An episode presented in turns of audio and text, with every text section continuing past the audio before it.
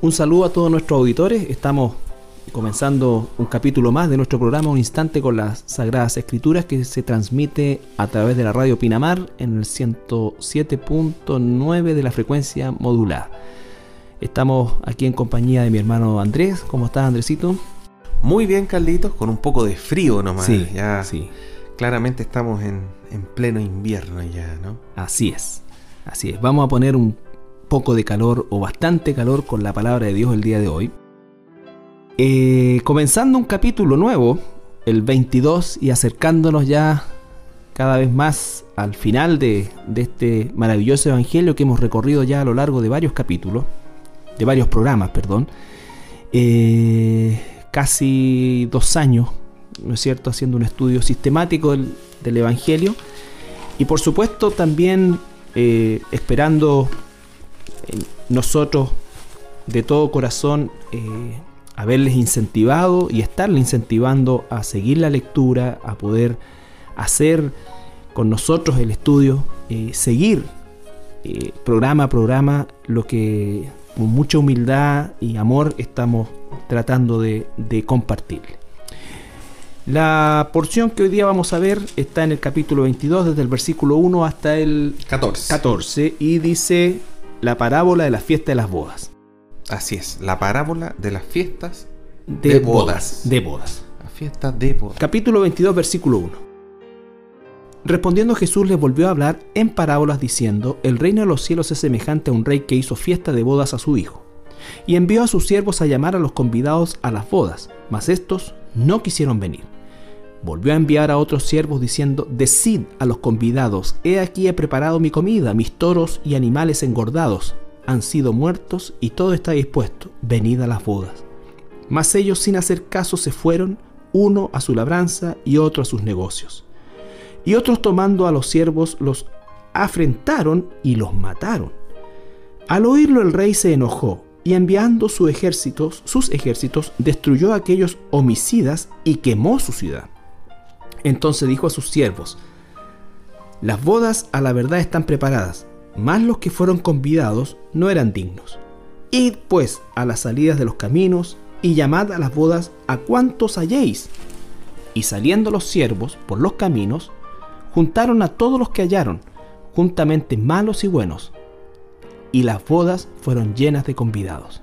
Y entró el rey para ver a los convidados y vio allí a un hombre que no estaba vestido de boda.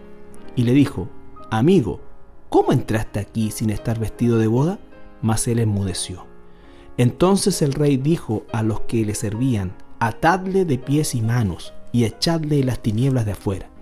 Allí será el lloro y el crujir de dientes. Faltó el último versículo, Carlito. Porque muchos, perdón, porque muchos son llamados y pocos escogidos. Que, que es como el resumen, digamos, del- del- de la parábola, pero bueno, es una hermosa parábola, es eh, haciendo un recuento un poco lo que hemos estado viendo en los últimos capítulos, eh, los últimos programas, ¿cierto? Eh, corresponde al día de miércoles de la semana, eh, es la última semana terrenal de Jesucristo, ¿cierto? Y faltan apenas dos días para que Él sea crucificado. Ajá.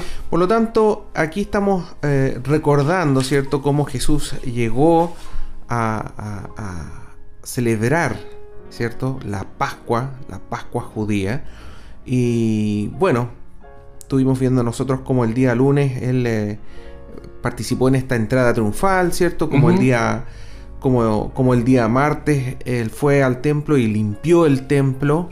Entre medios vimos eh, toda esta parábola de la higuera, la higuera que, que Jesús ordenó que se secara. Eh, llegamos finalmente a este día miércoles y este día miércoles vimos nosotros que los judíos le preguntaron con qué autoridad él había hecho todo lo que había hecho el día martes, esta limpieza del templo, dando vuelta a las mesas, soltando los animales, etc.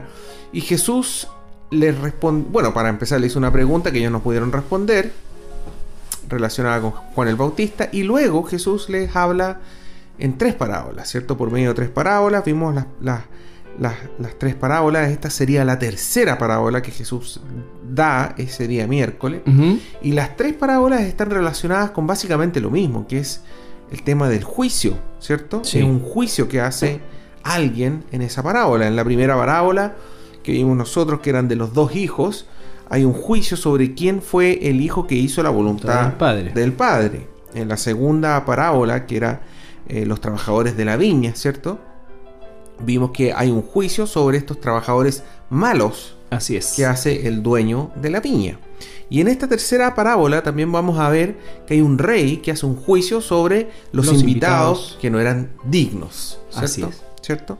Entonces, eh, en el fondo todo esto es un llamado al arrepentimiento. Es juicio y un llamado al arrepentimiento. Son palabras duras, son palabras fuertes, pero en el fondo son palabras también que, que uno como padre a veces se da cuenta de que es necesario decírselo a sus hijos cuando ya, ya es el momento de ya hasta, aquí nomás llegó digamos la, la- la sugerencia, el hablar tiernamente, el, el- el tratar de que, de que el- su hijo, su hija se dé cuenta que lo que hizo está mal, ¿te fijas tú? Ya llega un momento de hablarles duro a veces a los hijos Ajá. para que ellos realmente se arrepientan de una vez por todas. Y esta es también una ocasión más, digamos. Así es. Eh, bueno, eh, nosotros vemos que Jesús está usando y usa a lo largo de los evangelios eh, mucho esta figura literaria que son las parábolas y que por supuesto estas parábolas encierran una verdad literal y la interpretación que nosotros debemos hacer de los pasajes tiene que ver eh, con la interpretación literal, entendiendo el contexto. eh, y aquí nosotros nos damos cuenta que a partir de la primera parábola incluso eh, vemos a, Jesús confrontando a su propia nación, a Israel, y principalmente a los líderes religiosos, quienes eran los que propiciaban todas estas instancias de alguna manera de, buscar la forma de que él cometiera alguna falta. Lo que vamos a analizar también está dentro de ese, de ese contexto. Hay un llamado al arrepentimiento y un pueblo que no se arrepiente, una nación que no se arrepiente y como tal va a experimentar el juicio de Dios. Eh, eh, y hay verdad literal detrás de esto porque el juicio de Dios sobre la nación de Israel, no olvidemos que se cumple como tal eh, el año 70 después de Cristo, o sea, 20, eh, 40 años después de, de- estos eventos, eh, se cumple literalmente la destrucción de Jerusalén, el incendio y todo eso.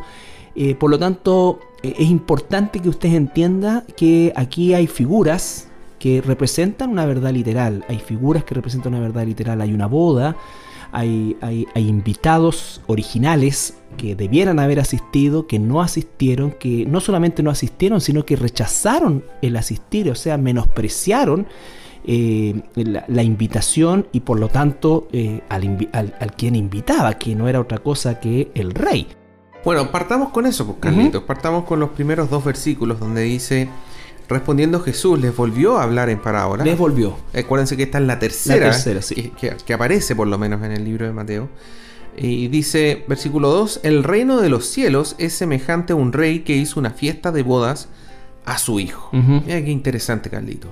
Eh, yo estuve averiguando un poquitito y, y las bodas eh, judías solían en esa época por lo menos durar aproximadamente unos siete días. Sí, Una semana completa de celebración.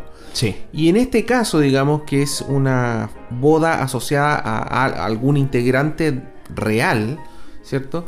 Eh, podía du- durar aún más. Un mes, un mes más o menos, Exacto, o más. O más. Entonces, y además, y esto es, lo, este- esto, esto es lo más importante, no es solamente una boda asociada a la realeza, sino que es la boda asociada al matrimonio del hijo del, Del rey. rey. Y eso sería, en, en- en términos de la cultura judía, sería como la, la fiesta de las fiestas, por así Sí. decir. Si yo en algún momento de mi vida voy a poder participar de alguna celebración eh, eh, grandiosa, va a ser cuando el rey de donde yo viva, ¿cierto? Eh, va a celebrar las bodas de su hijo, Mm. de su, en este caso, único hijo, ¿cierto? Entonces, son, son las, es la celebración de las celebraciones, es la experiencia más grande respecto a celebraciones en la vida de cualquier judío. Exactamente, es la experiencia más grande, es la experiencia más honrosa, es, o sea, es, es eh, el reconocimiento y la honra más grande que puede recibir un judío o que podía recibir un judío de ser invitado a esta boda.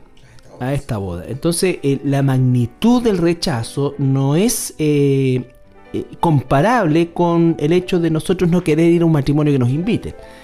Eh, no querer ir al matrimonio. Piensa usted, eh, digamos, para que se haga una idea, si, si lo invita una persona no muy conocida a lo mejor a su matrimonio, eh, quizás no vaya y no sea tan complicado. Ahora, si lo invita el alcalde de su ciudad, eso cierto tiene ya otra connotación de carácter cultural. Ahora, si lo invita el presidente, obviamente, otra connotación y hay otra pompa, hay, otro involucramiento y por lo tanto el rechazo que yo pueda tener de esa invitación tiene otras eh, consecuencias también. Claro. Ahora, acá es el rey, que nosotros no tenemos una cultura eh, de realeza, ¿no es cierto? Por lo tanto, no, no, no, no, podemos eh, realmente entender en su totalidad lo que eso significa. Quizás lo más cercano que tenemos es la realeza británica, que las bodas que han habido, ¿no es cierto? El, ser considerado para una boda esas características era realmente un honor y, una consideración y en el gigantesca. Caso, y en el caso de un rey, ¿por qué es tan importante el hijo? Y eso tiene que ver con el tema de la, sí. la, sucesión. Claro, el heredero. El heredero. Él era el futuro heredero. Entonces, he ahí por eso, por eso no es solamente una gran fiesta, no es una tremenda fiesta. No, es la fiesta más grande que uno probablemente podría experimentar durante la vida de uno, ¿cierto? Y Jesús parte diciendo que el reino de los cielos es semejante a esto. ¿ah?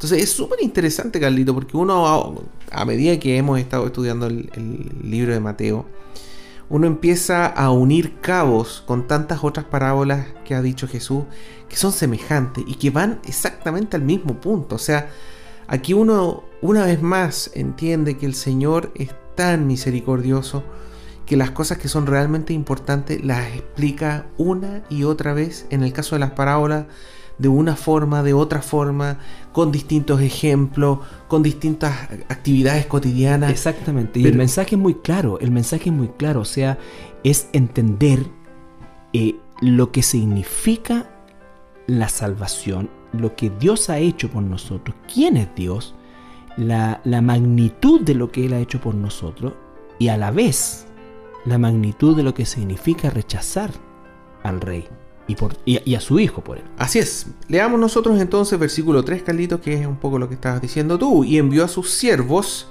a llamar a los convidados a las bodas, mas estos no quisieron venir. Eso es terrible. Yo encuentro espeluznante esto porque no quisieron venir. No dice no pudieron ir, no dice no fueron invitados. No fueron invitados, no dice no pudieron no alcanzaron a llegar, no dice no quisieron venir. Hay una actitud deliberada de rechazo. Y eso eso eso es lo que hace espeluznante todo esta, esto porque termina con un crujir de dientes y una situación que, vuelvo a insistir, es una, es, una, es una comparación, es una figura literaria, pero que es una verdad literal que se va a cumplir. Así es, pero mira, mira Carlito, versículo 4. Mira lo misericordioso, lo misericordioso que es este rey, porque dice, volvió a enviar a otros siervos, diciendo, decida a los convidados, he aquí, he preparado mi comida, mis, mis toros y animales engordados han sido muertos y todo está dispuesto. Venid a las bodas. Esto es un ejemplo de la misericordia, de la paciencia, de, lo, como dice la escritura, tardo en ira. De la longanimidad. De, la longanimidad de Dios. De poder. Por, por, eso también Dios nos exige a nosotros perdonar 70 veces 7, es decir, no dejar de perdonar. Porque mira cómo ha sido Dios con la nación de Israel y ahora con la iglesia. Bueno, eh, solamente un alcance, eh, lo que compartías tú en relación a las bodas y el contexto histórico que, nos diste eh, es tan importante porque si no entendemos muchas veces lo que significa este concepto de que un rey invita a la boda de su hijo, cuánto duran las bodas, cuánto podría durar la pompa, todo lo que existía alrededor de eso. O sea, estamos hablando no solamente de un evento desde el punto de vista social, que lo era, eh, nacional, sino que además una fiesta buena, o sea, una cuestión a todo, a todo cachetes. Era, tremendo. ¿me entiendes? Mire, acordémonos, Carlitos, de los otros, eh, de las otras parábolas, cuando Jesús dice, el reino de los cielos es semejante a un mercader de perlas, dice, ¿cierto? Que viendo una, una perla espectacular, dice que vende todo y compra esa perla de gran precio. Entonces, es exactamente lo mismo. O sea, es, van a haber personas que van a entender lo que significa asistir a esta celebración, digamos. Y que por lo mismo van a estar dispuestos a renunciar a todo. ¿Ah?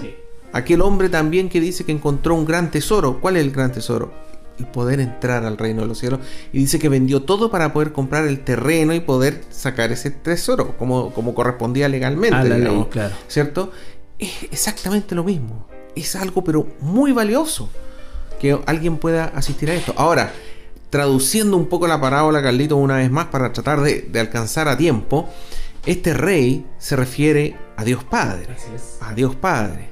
Y obviamente cuando dice que eh, eh, son las bodas de su hijo, ese hijo se refiere a nuestro Señor, ¿cierto? Ese es el hijo de este rey. Y, bueno, las bodas, digamos, estas bodas son, e, es, la, participación de entrar al reino de los cielos, de poder participar eternamente, estar eternamente en la presencia de Dios. Luego dice lo que vimos nosotros, que mandó sus siervos a llamar a los convidados. Exacto, esos convidados son los, la nación de Israel, eh, sin duda alguna. Eh, y Dios en su misericordia nunca se salta a Israel, lo, lo, incluye primero, pero desgraciadamente ocurre lo que dice, ¿no es cierto?, que no quisieron venir. Y el versículo 5, en la segunda vez que envía siervos. Dice otros siervos. Otros siervos ¿Quiénes son esos siervos, Carlito? Bueno, profetas, eh, principalmente los profetas y todo aquello, digamos, hasta en la época de Jesús, hasta Juan el Bautista, ¿no es cierto? Y, la nación de Israel definitivamente desoyó eh, deliberadamente la invitación. Y el versículo 5, el, versículo 3 es un rechazo directo, el versículo 5 es una es ignorar ya lo que dicen, es como que sí, ya nos vinieron a invitar, pero no estamos interesados, no queremos ir y nos vamos a nuestros quehaceres. Entonces el versículo 6 nos dice, y otros, fíjese, tomando a los siervos, los afrentaron y los mataron. Hay dos grupos de personas, Carlitos. Hay algunos, como dice el versículo 5, que son totalmente indiferentes a esta invitación, ¿cierto? Y dice ahí, se, se, van o se dedican a su labranza y otros a sus negocios. Fíjate que la palabra negocio de ahí, eh, no, no, pero eh, es del griego, pero eh, suena igual a emporio. ¿Ah? a emporio. Pero en el fondo, y es algo que nosotros podemos ver hoy en día, si eso es lo impresionante como el ser humano aún no cambia en nada. Va a haber personas que va a estar dedicado a su trabajo, los trabajólicos que podríamos decir, y que están absolutamente obsesionados con el tener cosas, lo material de este mundo, y otros a sus negocios que más que lo material están asociados o, también totalmente eh, dedicados al tema del dinero.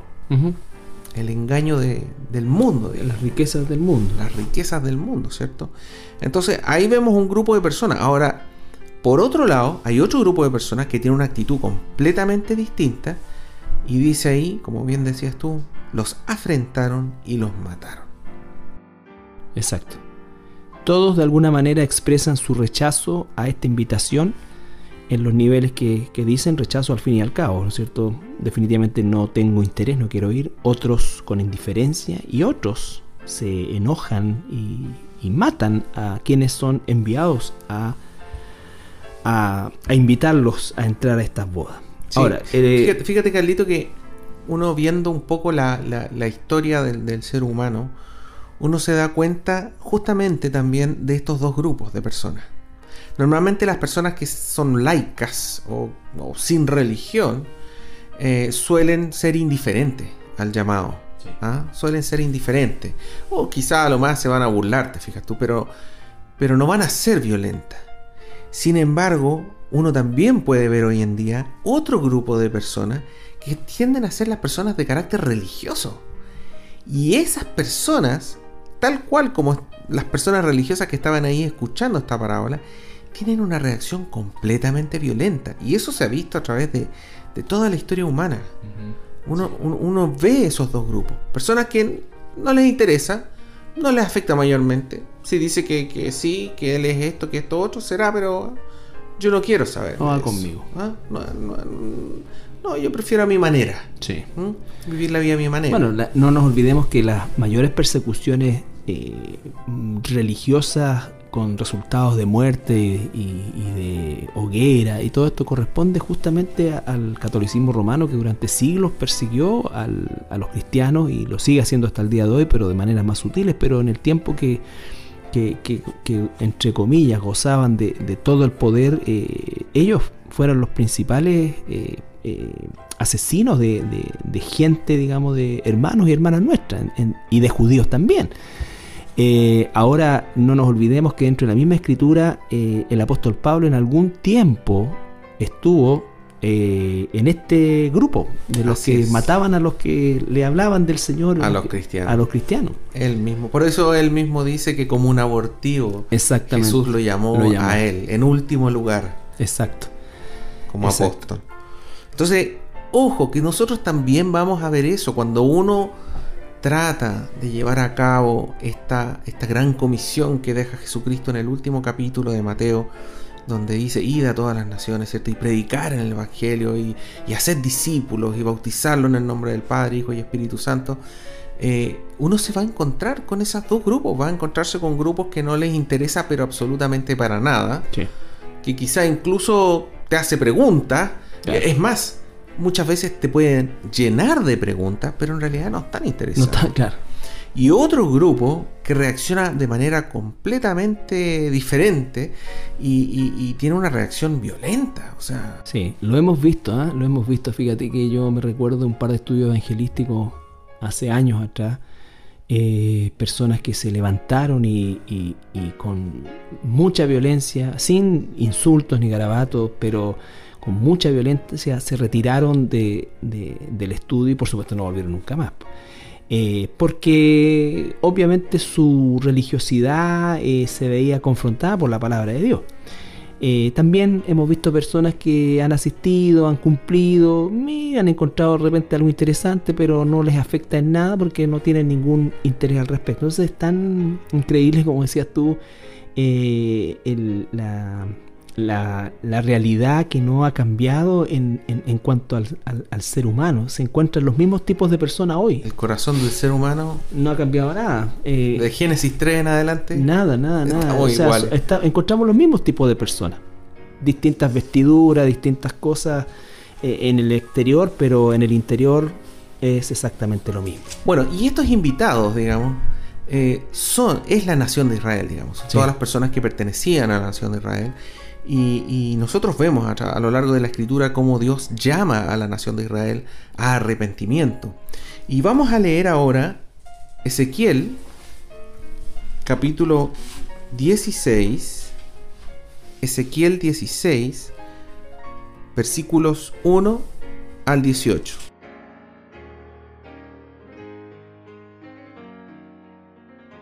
Ezequiel 16, versículos 1 al 18. Aquí Jehová se dirige a la nación de Israel y le habla sobre sus orígenes, sobre su situación, su condición, cómo él la acompañó y en el fondo cuál es la actitud que debe tener. Ezequiel 1 en adelante, capítulo, perdón, capítulo 16, versículo 1 en adelante.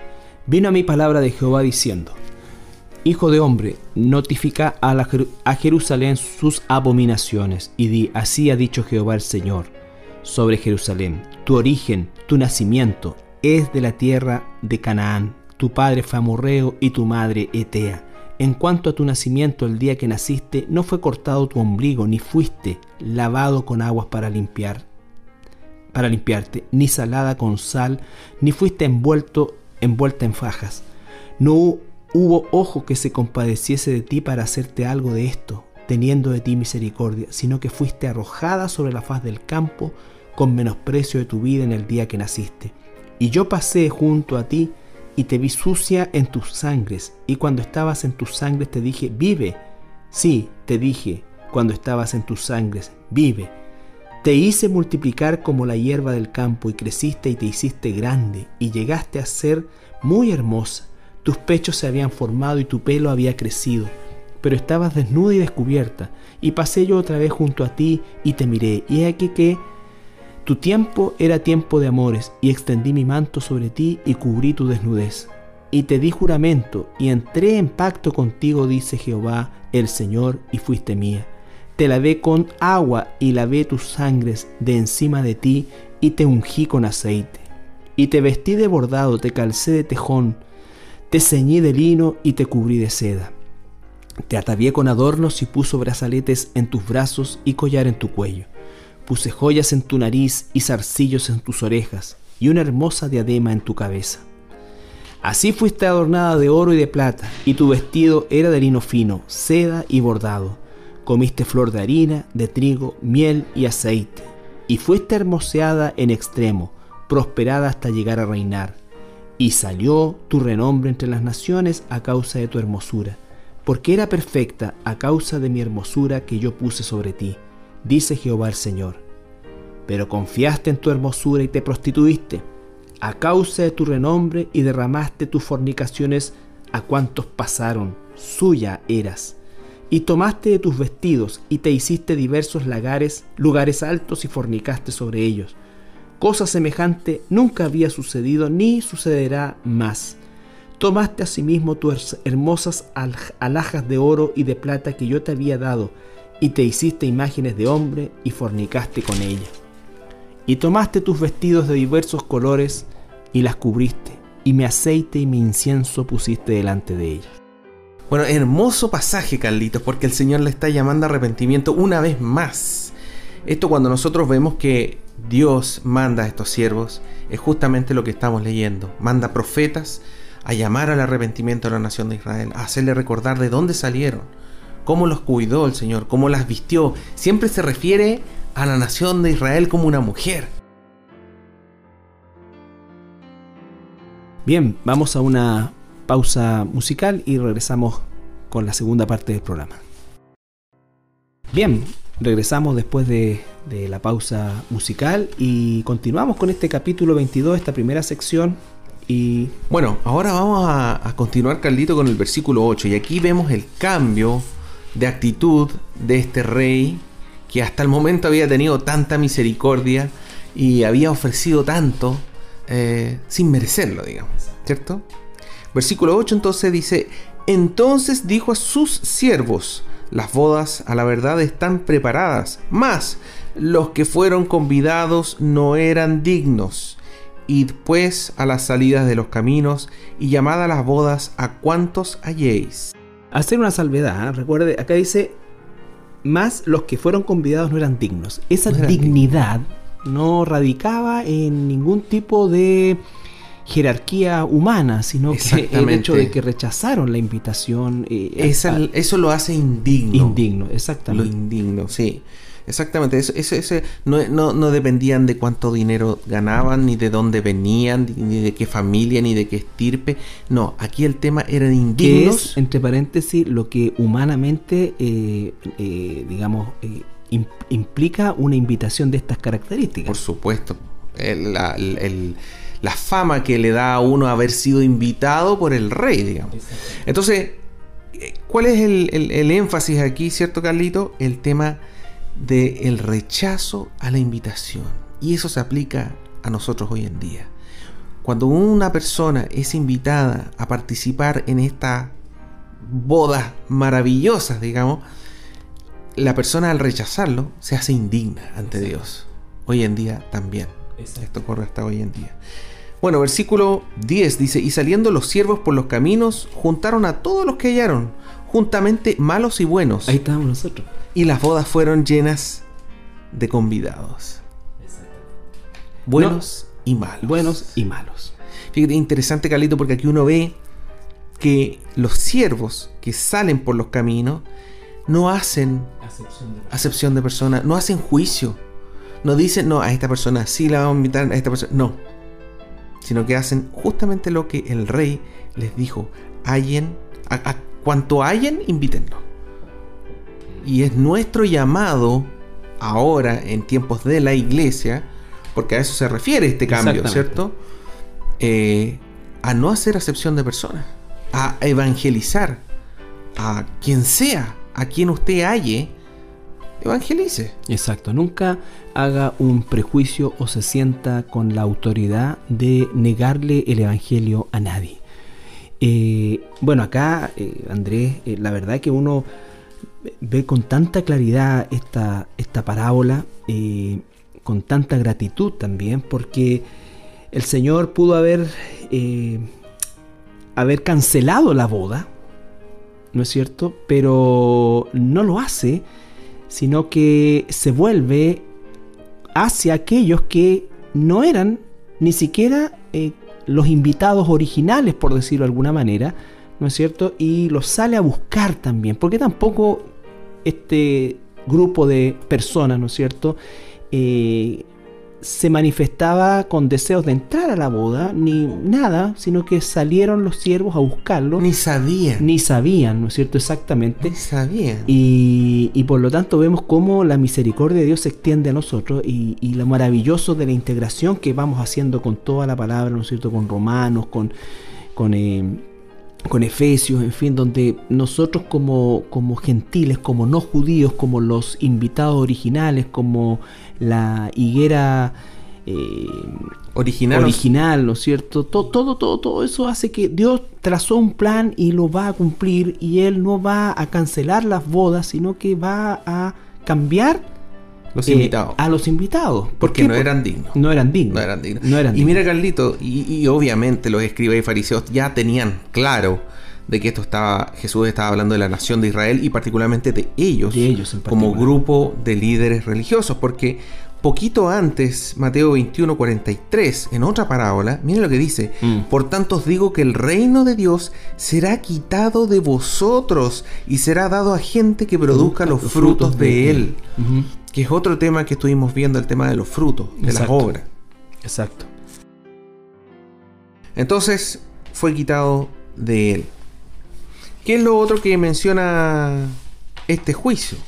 Que habla ya cuando, cuando Dios Padre, ya hasta ahí nomás llegó la misericordia y la paciencia tiene un límite, ¿cierto? Y dice, y entró el rey entró el rey para ver a los convidados y vio allí a un hombre que no estaba vestido de boda y le dijo amigo, ¿cómo entraste aquí sin estar vestido de boda?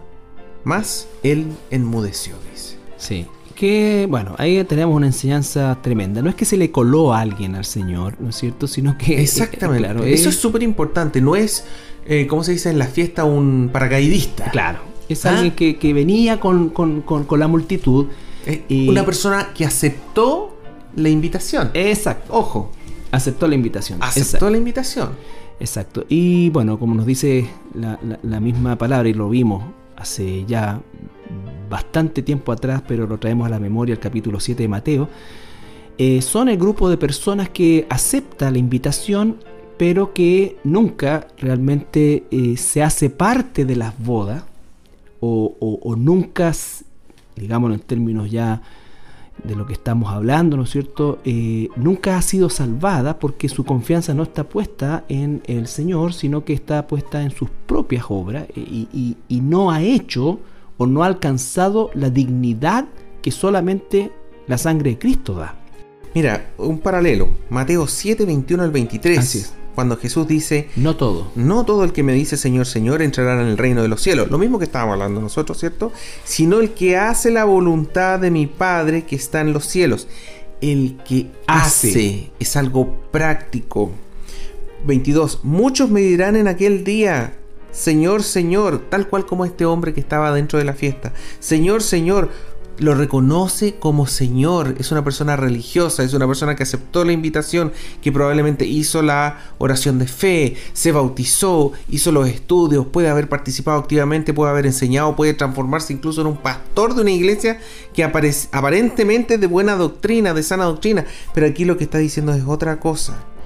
Señor, Señor, no profetizamos en tu nombre y en tu nombre echamos fuera demonios y en tu nombre hicimos muchos milagros y entonces les declararé, nunca os conocí, apartados de mí, hacedores de maldad. Hacedores de maldad. Y el que hace la voluntad es quien va a entrar al reino de los cielos. Por lo tanto, y el otro paralelo que nosotros estuvimos viendo en Santiago capítulo 2, versículos 14 al 27, ¿cierto? Cuando Santiago llama la atención a sus hermanos en Cristo y le dice, oye hermanos míos, ¿de qué aprovechará si alguno dice que tiene fe y no tiene obras? ¿Podrá la fe salvarle? Y si un hermano o una hermana están desnudos y tienen necesidad de mantenimiento de cada día, y alguno de vosotros le dice, id en paz, calentados y saciados, pero no les dais las cosas que necesita para el cuerpo, ¿de qué aprovecha? Así también la fe, si no tiene obras, es muerta en sí.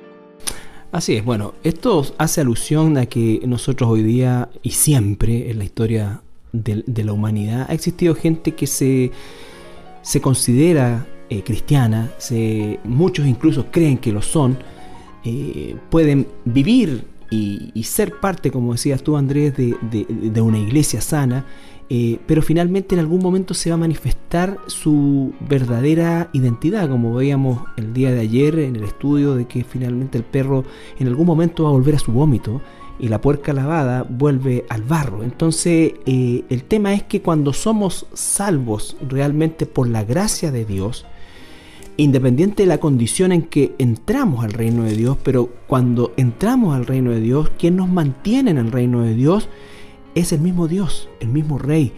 Eh, por lo tanto, aquí, ¿no es cierto?, estamos viendo una persona religiosa, pero que, una, que no ha sido nunca, nunca verdaderamente transformada y que nunca ha dado un fruto verdaderamente espiritual, de lo que sabemos nosotros que es el fruto espiritual.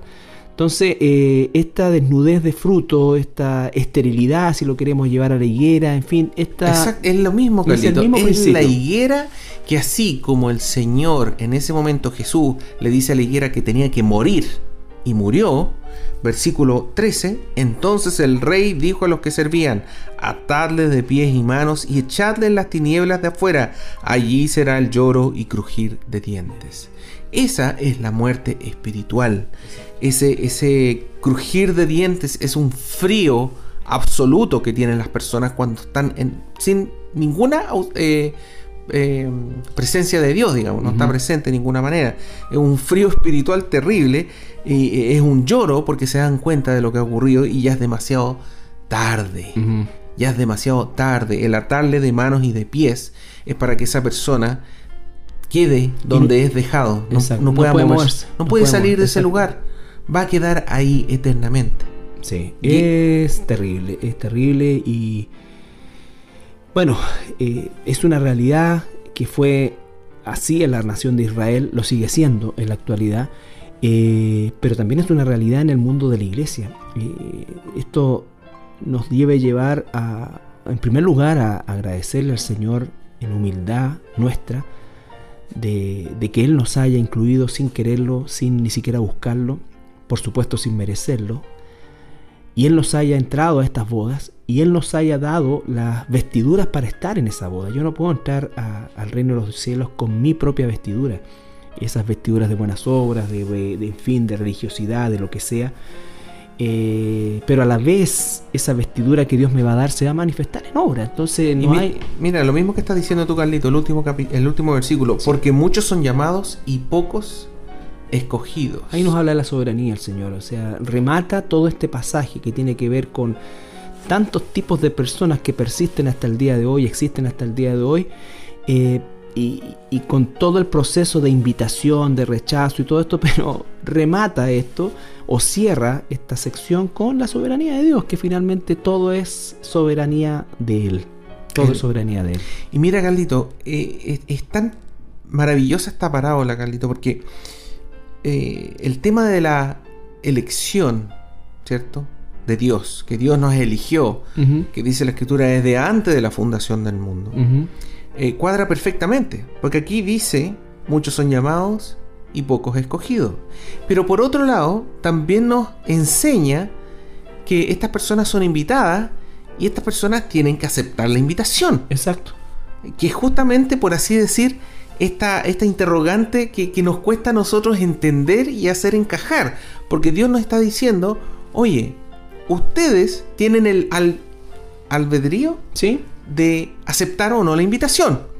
Pero aquellos que aceptan la invitación y aquellos que llegan bien vestidos son aquellos que Dios escogió desde antes de la fundación del mundo. Sí. Bueno, esta es la atención que ha perseguido a la iglesia eh, y digo, nos ha perseguido a nosotros, a la iglesia en términos generales, eh, porque pretendemos entrar en la mente de Dios y, y en la soberanía de Dios, cosa que no se nos ha revelado, este, esta tensión que existe entre la soberanía de Dios y la responsabilidad nuestra, no, no se resuelve, ¿no es cierto?, buscando alguna fórmula, sino que es una realidad que no podemos nosotros entender. Las cosas que se nos revelan son para nosotros y las que no, no. Dios no nos reveló razones, nos reveló cómo lo hace y cómo lo hizo y es perfecto. Porque la salvación eh, o la elección nunca, eh, eh, nunca se ha tratado, nunca se trata de, de, mérito o de injusticia. ¿no es cierto? Todos estábamos condenados y Dios en su soberanía, Él llamó a, algunos y de esos que llamó incluso los escogió, sacó otro grupo. Dice la palabra que muchos discípulos andaban con Jesús y en un momento determinado los dejaron prácticamente todo y quedaron los doce. Así es. Entonces, eh, pero eso no nos quita nuestra responsabilidad, al contrario, tiene que hacernos mucho más, mucho más eh, fuertes en la responsabilidad que tenemos como cristianos de predicar, de enseñar y de ser parte de esos siervos que hoy día como iglesia salimos a los caminos y llamamos, tal como decías tú, sin hacer acepción de personas, a estas mismas bodas donde nosotros fuimos ingresados eh, sin merecerlo. Por lo tanto, ¿quiénes somos nosotros para ponerle? Es todo gracia. Todo es gracia. Por eso es un, la palabra gracia, ¿cierto? Que significa un regalo inmerecido. Así es.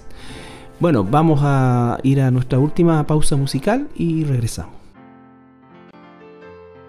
Bien, ya estamos de regreso y para despedirnos, agradecerles su, sintonía siempre y, e invitarlos a, a que continúe usted mismo, ¿no es cierto?, estudiando, leyendo, repasando Mateo, ya estamos entrando al último tercio del, del eh, o estamos prácticamente en el último tercio del, del, Evangelio y vamos a entrar directamente ya a los eventos que tienen que ver con la crucifixión y, y, los últimos dos días, como decía Andrés, ¿no es cierto? Y como la Biblia lo indica, del ministerio público de Jesús que culmina, por supuesto, en la cruz. Así que queremos animarlo a que continúe con nosotros y esperamos de todo corazón, como siempre, ser de utilidad y, de bendición para sus vidas. Así es, muchas bendiciones a todos. Que el Señor les bendiga. Un instante con las Sagradas Escrituras es un programa que forma parte del Ministerio Radial de la Iglesia Cristiana La Serena en Chile. Semana a semana, el pastor Carlos Flores y el hermano Andrés Bodini nos enseñan un poco más de la palabra de Dios. Nuestro sincero deseo es que usted pueda animarse a estudiar con nosotros y escudriñar la Biblia. Si desea volver a escuchar este programa o algún capítulo anterior, visite nuestra página web www.iglesiacristianalaserena.cl en la sección radio. Para contactarse con nosotros, visítenos en Francisco Aristía 2806, San Joaquín, la Serena. O bien puede escribirnos al correo radio arroba iglesiacristianalaserena.cl radio arroba iglesiacristianalaserena.cl Nos encontramos en la próxima oportunidad para juntos disfrutar de un instante con las Sagradas Escrituras.